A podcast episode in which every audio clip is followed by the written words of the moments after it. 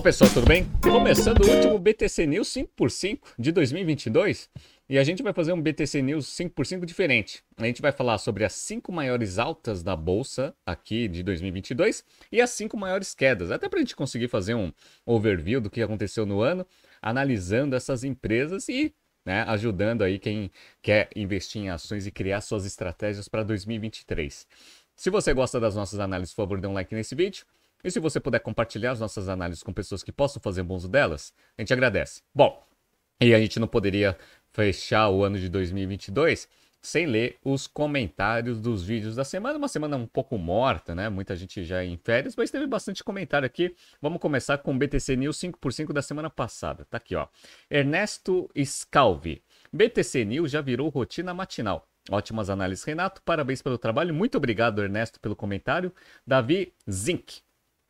Feliz Natal, Aracaki. Conteúdo de qualidade sempre acompanhando aqui. Obrigado por mais um. Muito obrigado também, Davi, aí pela audiência.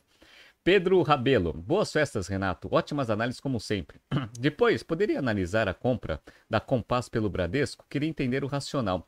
Não faria mais sentido a, a, a Bradespar é, realizar a aquisição? Interessante. Vou tentar fazer essa análise ali na terça ou na quarta-feira da semana que vem. De fato, né? Vamos ver a estratégia aí do Bradesco fazendo essa aquisição. Bradesco passou por né, uns maus bocados aí, principalmente no terceiro trimestre, onde ele mostrou um resultado muito ruim, ações despencaram. Vamos ver se isso daí não é um movimento de resposta aí para tentar dar uma perspectiva positiva para o papel, né? Alanis, Madeiro está precisando de uma mentoria com a BTC.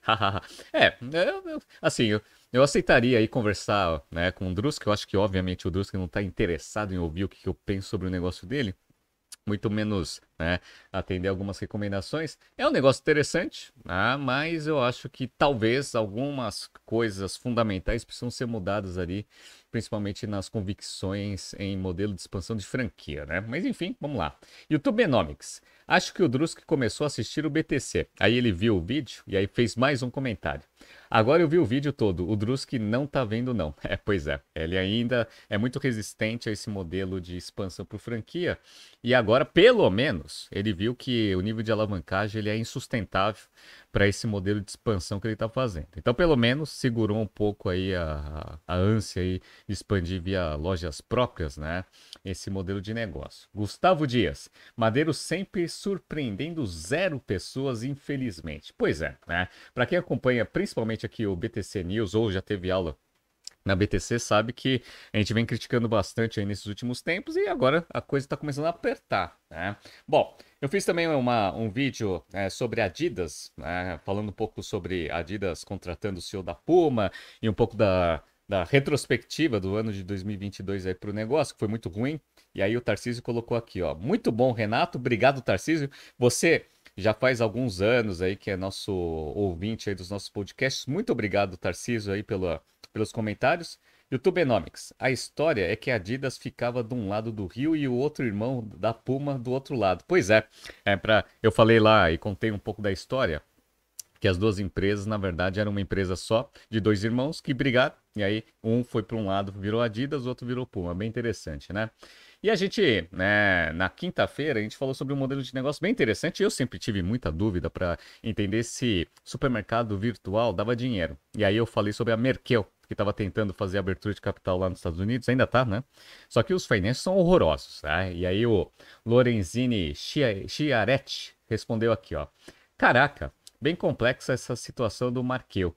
Será que a Shopper e daqui também não estão com o mesmo problema? É, então, esse daí que é basicamente a, a conclusão é que alguém que olha os financials da Marqueu vai achar para si, pô, esse negócio de modelo de negócios de, de supermercado online não dá dinheiro. Ah, então ele tem bastante dificuldade. Os próprios fundamentos né, da estratégia de crescimento desse negócio, você já via que o modelo de negócio tinha bastante desafio. Olhando os financials fechados de uma empresa que já está há algum tempo aí no mercado, a gente vê que esse modelo tem muita dificuldade de ser rentável, né? É, Rafael Saraiva. Boa, Aracaki, muito obrigado pela aula. Faz uma análise do Delivery Hero, uma grande empresa do setor Quick Commerce. Aqui estamos muito focados em atingir a tão sonhada profitability. A empresa está muito focada em dar é, o dinheiro, né? Ajuda a gente essa análise aqui. Beleza, Rafael pode deixar, dou uma analisada mesmo, até porque o Delivery Hero, ele é uma operação um pouco diferente, tá? então eu acho que ela tem fundamentos muito melhores. Eu acho que eu já fiz até uma análise sobre ela, mas pode, pode ficar tranquilo, na quarta ou na quinta-feira eu faço uma análise sobre quick commerce lá no, no, na Europa, tá bom? E por último, Junior Caos, Caos aqui, Fala Renato, muito obrigado por compartilhar o seu conhecimento. Nos encontramos no Strategy Finance. Você poderia analisar a empresa da minha região? Unicasa, abraço. Pô, é, em janeirão estamos aí, hein, Júnior, é, no Strategy Finance. E pode, pode deixar que provavelmente na quinta ou na sexta-feira eu coloco ali Unicasa também nas análises da semana. Unicasa, para quem sabe, é aquela empresa que faz móveis decorados, etc. E eu já analisei há um ano e pouco atrás, né? Acho que faz mais de um, acho que uns dois anos, quando eu só fazia o BTC Journal.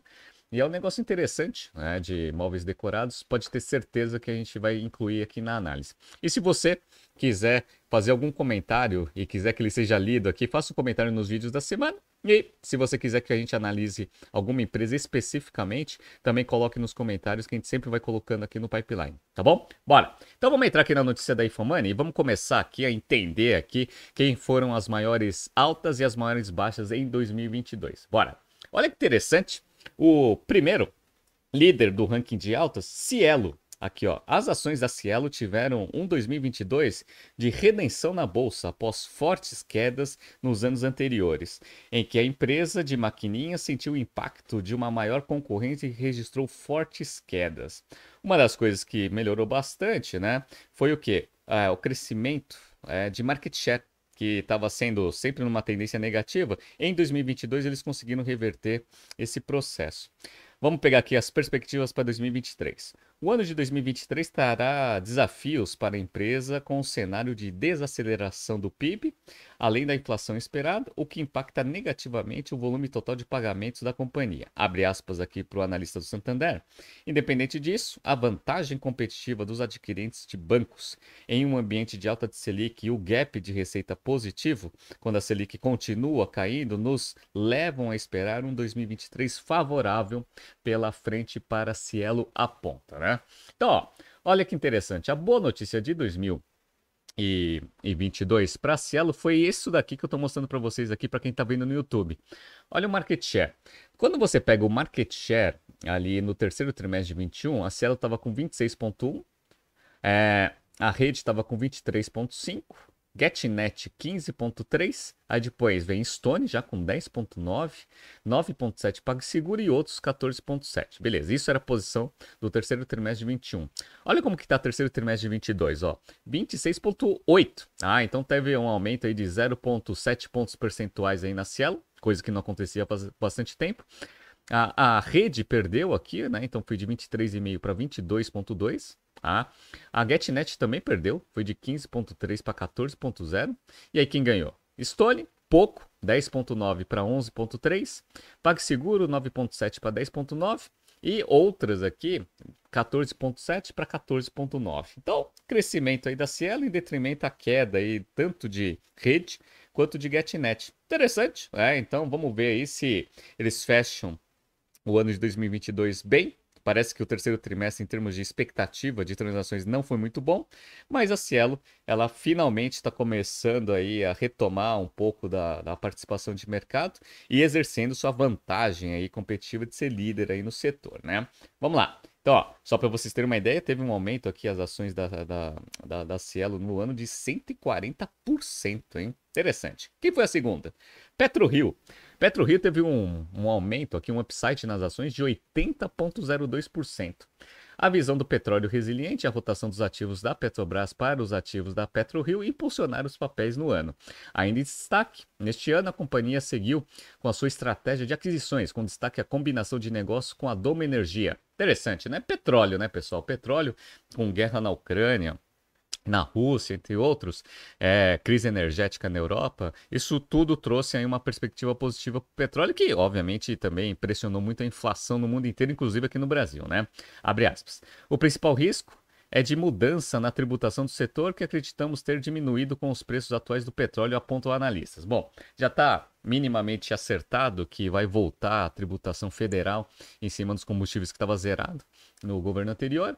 Mas como o barril de petróleo, a princípio, está começando a se estabilizar, eventualmente isso daí vai ser uma notícia positiva para o mercado, mas talvez não tão positiva aqui para PetroRio, né? Só para vocês verem aqui, ó, para quem está vendo no YouTube, olha como que o ano foi muito bom aqui para PetroRio, né? Então, ó, receita total cresceu 116%. Interessante, né? E o EBITDA cresceu 158%. Ou seja, você aumenta a margem EBITDA de 60% para 71%. É muito custo fixo diluído. Ah, então esses modelos aí que tem muita muita despesa e custo fixo, quando você alavanca a receita, o aumento de margem operacional é na veia, né? E o lucro líquido cresceu de 82 aqui milhões para 521, um aumento de 530% no lucro líquido, né? Então, beleza. Assim como outras empresas do setor, a PetroRio aqui acumulou 80% de upside em 2022. Terceira, tá? Terceira empresa, BB Seguridade. Então, o Banco Brasil Seguridade registrou fortes ganhos, também com os resultados considerados positivos pela seguradora. Vocês vão ver que tem seguradora aqui no, no ranking aqui de alta e também tem uma resseguradora no ranking de baixa aqui, né? Mas parece que se uma empresa de seguros bem gerida, né, ela traz uns resultados muito bons aí para os acionistas. Só o upside de 2022 foi de 74,88%. Em recente conferência com investidores, os analistas destacaram os pontos principais do que espera, do que esperar para a companhia em 2023, com potencial de crescimento de lucro na casa de dois dígitos, enquanto o prêmio emitido provavelmente devem desacelerar. Então, aumento de eficiência operacional. Como que está o ano de 2022? Aqui, ó, resultado das participações, crescimento aqui no resultado de 56,9%. Interessante, né? Dos primeiros nove meses, com um aumento aqui de lucro líquido de 56,6, chegando a 4 bilhões 237. Interessante isso, né? Então, lucro líquido aqui bem é, forte aí em termos de crescimento, e isso trouxe né, uma alavancagem aí de 74% de upside nas ações, né? Vamos lá. Quarto colocado, Ipera, mercado de medicamentos, né? Fortes resultados e resiliência no segmento de saúde guiaram o desempenho positivo dos papéis da Ipera aqui, né? Os analistas do banco, que é o banco, se eu não me engano aqui, que está analisando é o BBA. Então vamos lá. Os analistas do banco ainda destacaram que, com as taxas de juros subindo, nos próximos anos, os investidores estão procurando uma história sem alavancagem financeira, vendo a Ipera se encaixar nesse perfil. Reconhecemos que a alavancagem financeira da empresa está em 2,6 vezes dívida líquida sobre EBITDA, mas dada a sua alta conversão de EBITDA em geração de caixa operacional, esperamos que a empresa termine em 2023 menos alavancada aqui ou mais desalavancada, aponta aqui o analista. Então, mercado de saúde, né? uma alta geração de caixa aqui, mesmo com nível de endividamento alto no curto prazo, né, a perspectiva no médio e longo prazo é positiva. Então, ó, vamos ver como foi o ano aqui da Ipera. Então, ó, crescimento de receita 26% aqui nos primeiros nove meses, chegando a 6 bilhões 205. Perfeito. Com aqui uma margem bruta em linha aqui, né, de 64.6 foi de foi para 63.4. Só que a margem, a margem não, o EBITDA das operações cresceu 31,3%. De novo, é o mesmo caso, né? Então você tem um aumento de receita com muito custo e despesa fixa, você consegue aumentar a margem operacional de 33,5% para 35%. Então, é, foi um ano muito bom aí para a Ipera e a perspectiva para 2023 é positiva também. E o último do top 5 aqui é a Açaí, né, com um crescimento de 51,7%. Ah, só para relembrar aqui, Ipera teve um crescimento de 64%. Né? Açaí 51,7%. Açaí teve uma performance bastante positiva em 2022, muito guiado por seu perfil defensivo em um ano turbulento e incerto no campo macroeconômico. Né? Bom, varejo, de uma forma geral, sofreu bastante. Só que esse modelo de atacarejo cash and carry, ele sempre foi né, um investimento muito bem visto aí pelos investidores e com altas taxas de crescimento. E aí quando o Grupo Pão de Açúcar fez a cisão ah, da operação e fez a abertura de capital, né, ou a venda de ações, esse negócio virou um pure play aqui no, no cash and carry, e aí né, comprou ativos do Extra e agora está com esse, esse processo de conversão das lojas para para sair, e aí os acionistas estão é, vendo isso com a, com a perspectiva positiva, né? Um ponto que pesava sobre açaí é a governança corporativa, mas que diminuiu também devido aos acontecimentos do final do ano. O seu controlador majoritário, o grupo francês Cassino, realizou um processo de venda de 140,8 milhões de ações da empresa brasileira, o que equivale a 10,4% do capital social da companhia, como parte dos seus planos gerais aí para redução de dívida da Cassino lá na Europa, né? Então, Além de resultados fortes aqui do Cash and Carry, ainda tem aí algumas notícias positivas em termos de estrutura de societ... é, estrutura societária, né? Então, ó, vamos pegar aqui como que está o ano para 2000, para como que está o ano aqui para o açaí. Receita bruta com crescimento de 28,2%, margem bruta com um pouquinho de queda, mas andando de lado, de 15,5, né, 16,5 para 16,1, e a margem EBIT daqui, né, também andando de lado, 7,4 para 7,1, mas lembrando que a empresa está em plano de expansão, em pleno plano de expansão, então ineficiências operacionais já eram esperados aqui para o papel. Bom, então, resumindo, maiores altas aqui, Cielo, a primeira com 140% aqui de upside, PetroRio 80.2, BB Seguridade 74.88, Ipera 64%, Açaí 51.7. Então quem investiu nessas ações aí no ano de 2022 teve bons resultados, né? Agora vamos para o ranking aqui das maiores quedas, né? Então, qual que é a pior ação de 2022 em termos de desempenho? Vamos lá, IRB. Ah, então, a IRB a gente conhece, né? A IRB com aquele problema de governança, indo muito mal em 2021. 2022 também foi um ano ruim. Vamos lá.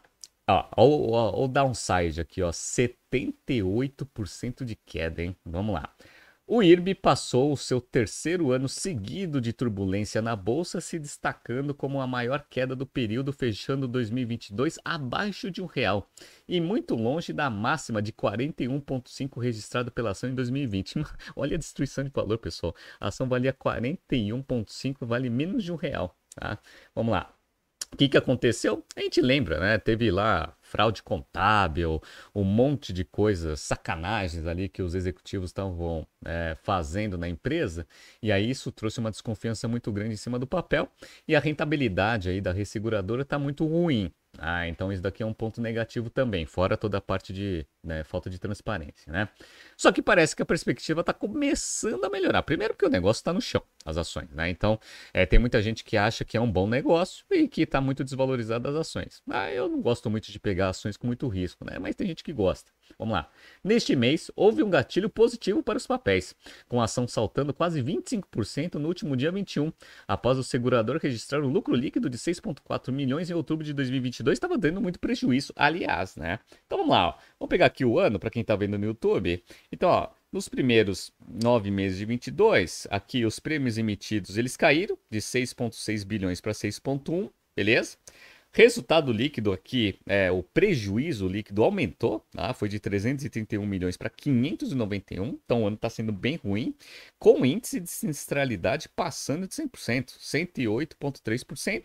Se você tem índice de sinistralidade tão alto, para uma resseguradora, obviamente os resultados tendem a ser negativos.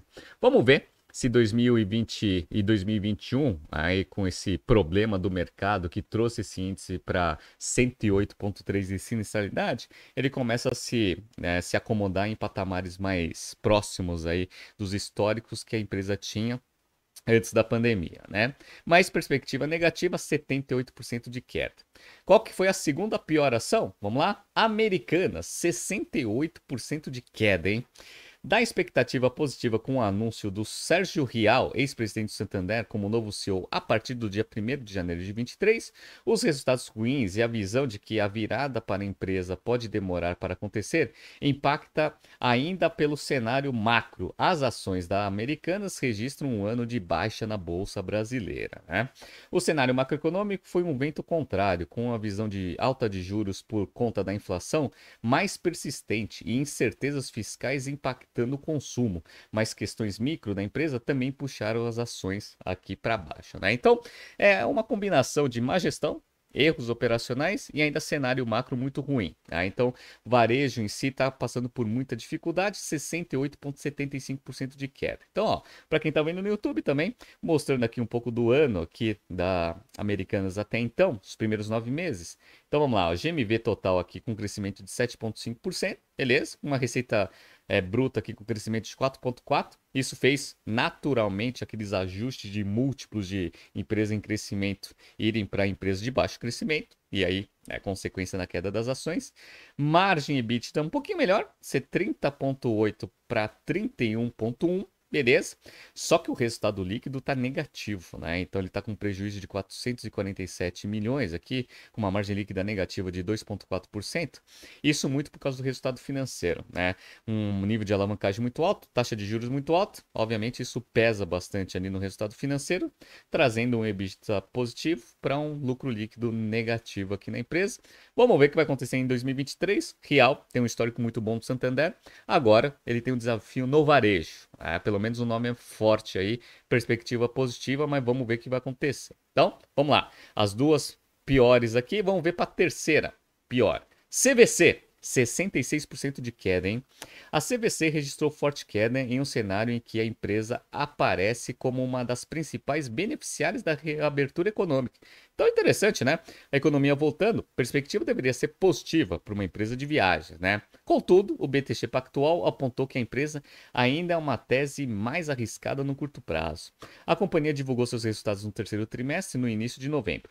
A empresa reduziu o prejuízo, mas terminou o trimestre ainda no negativo 75 milhões houve um aumento de 46,6% na receita, com avanço nas reservas e valor médio das viagens. Mas o alto endividamento, de novo, né, mais uma empresa endividada, impediu que a operadora de turismo voltasse ao azul. Eu peguei aqui os resultados também, né, nos primeiros nove meses, a gente está vendo aqui, ó, reservas confirmadas, um aumento de 77,1%, mas também o ano de 2021 foi muito ruim, com um aumento aqui de reservas consumidas de 99,8%. Legal? Receita líquida cresceu 75,9, chegando aqui a 900 milhões nos primeiros nove meses de 22. No entanto, o EBIT daqui, ele está muito pequeno, né? mas pelo menos está melhor do que do ano passado que estava negativo. Chegou aqui um EBITDA de 83,5 milhões para uma receita de 10 bilhões, é muito pouco, quase break-even operacional. E dado o nível de alavancagem alto, que o custo aumentou bastante no ano de 2022, prejuízo líquido aqui de 336 milhões, é, conseguiu ser um pouquinho menor, 340 milhões negativos nos primeiros nove meses de 21, mas ainda está com prejuízo muito grande aí, é, 336 milhões de prejuízo. Vamos ver se 2023 a empresa ela consegue diminuir esse nível de, de endividamento, não sei como, né, porque os resultados operacionais nem estão tão fortes assim, né? Então, queda aí abrupta também no valor das ações da CVC. Vamos lá. Última empresa aqui, ah, que teve uma queda expressiva, ah, foi a Melius. Então, ó, sofrendo com a baixa rentabilidade nos últimos trimestres e também afetada pela alta de juros, a Melius registrou uma forte queda em suas ações em 2022. Interessante isso, né? Aí, Amélios, eu esqueci de falar da Qualicorp, né? Deixa eu voltar aqui, ó, só para mostrar para vocês. A Qualicorp, ela foi a quarta, tá? Ela teve uma queda de 64 é, e é, 64% de queda. Qualicorp, eu não sei se vocês sabem, né? Qualicorp é uma empresa de seguros, né? E aí ela teve uma combinação muito ruim aí de resultados aí em 2022. Uma queda no número de vidas é muito forte e isso daí em detrimento a um crescimento de número de vidas dos seus principais concorrentes. E não é um modelo verticalizado. Né? Como a gente viu aí, modelo verticalizado entre hospital, consultório e seguros, geralmente é um modelo mais sustentável em termos de rentabilidade. A Qualicorp não tem esse, essa operação. Ah, então a Qualicorp aí foi a quarta maior queda e a quinta aqui é a Amélios, né? Desculpa aí ter passado aí pela Qualicorp. Mas a Amélios é um negócio interessante, por quê?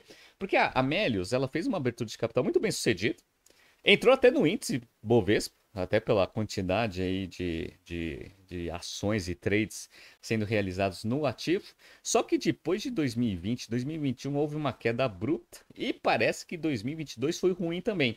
Eu cheguei a comprar ações da, da Melius, ali depois da abertura de capital, tive bastante upside no início, mas depois a maior parte das quedas que eu tive na minha carteira foi Melius. E sorte que eu aprendi isso em 2021, não, não comprei mais ação da Melius. 2022 aí 63% de downside, né? Vamos ver aqui os resultados? É interessante, né? Porque na verdade os resultados em si eles não estão tão ruins assim. O ponto é, o múltiplo de saída na abertura de capital ele foi muito esticado e teve uma perspectiva muito boa nas ações ali no começo de 2021. Então as ações estavam em uma subida assim abrupta. Só que o ajuste, né, é, do mercado de ações, até por causa de alta é, nas taxas de juros mundiais, fizeram os múltiplos ficarem mais próximos da racionalidade. E é por isso que teve uma queda. Então, estou mostrando para vocês aqui que em termos de receita, o negócio vem mostrando uma receita forte aí de crescimento no ano. Aqui, ó, 67% de crescimento de receita líquida, trimestre contra trimestre, no último trimestre aqui de 22. E aqui, quando você pega a receita dos últimos 12 meses, um, um, uma, um crescimento aqui em 2022 de 75%. No entanto, o EBITDA está negativo, mas está começando a melhorar, né? Então, ó, teve uma queda no EBITDA negativo aqui em termos é, trimestre contra trimestre aqui de 23%, passou de 52 negativo para 40 negativo, e o lucro líquido também, prejuízo líquido também está diminuindo, né? Foi 28 de prejuízo contra 18 agora no terceiro trimestre de 22. 22. Então, a Melius, ela está começando a melhorar os seus resultados, mas é, a queda das ações, para mim, foi mais um ajuste daquela expectativa irreal aí que o mercado tinha em relação ao valuation aqui da empresa, né? Então, ó, vamos fazer aqui o ranking final aqui das maiores quedas. Então, IRB aqui com 78% de queda, Americanos com 68, CVC 66, Qualicorp 64 e Melius 63. Né? Espero que ninguém tenha comprado ações aí dessas empresas no ano de 2022, perfeito? Então, pessoal, essa daqui é, esse aqui é o último BTC News de 2022. Queria agradecer a todo mundo que acompanhou o BTC News este ano. A gente só parou em alguns feriados e porque eu passei, né, bastante a, a, um perrengue grande ali quando eu tive aquela infecção alimentar, mas a gente conseguiu manter no ano de 2022 inteiro aí uma frequência diária aí de notícias e análise. A gente faz isso com bastante carinho. A gente gosta bastante de analisar e passar, né, um pouco da nossa visão para vocês, até porque eu sei que tem muita gente que gosta de entender o que está por trás das notícias e tentar linkar aí com alguma parte teórica de estratégia e finanças, né? Então, muito obrigado pela audiência de 2022. Desejo a todos aí uma ótima passagem de ano e segunda-feira a gente estará aqui para começar o ano de 2023 de novo aqui com BTCs News diários, tá? Tá surgindo aqui alguns BTCs News para vocês se atualizarem. Não se esqueça de inscrever no nosso canal e na nossa newsletter. Vejo vocês agora só no ano que vem. Um abraço.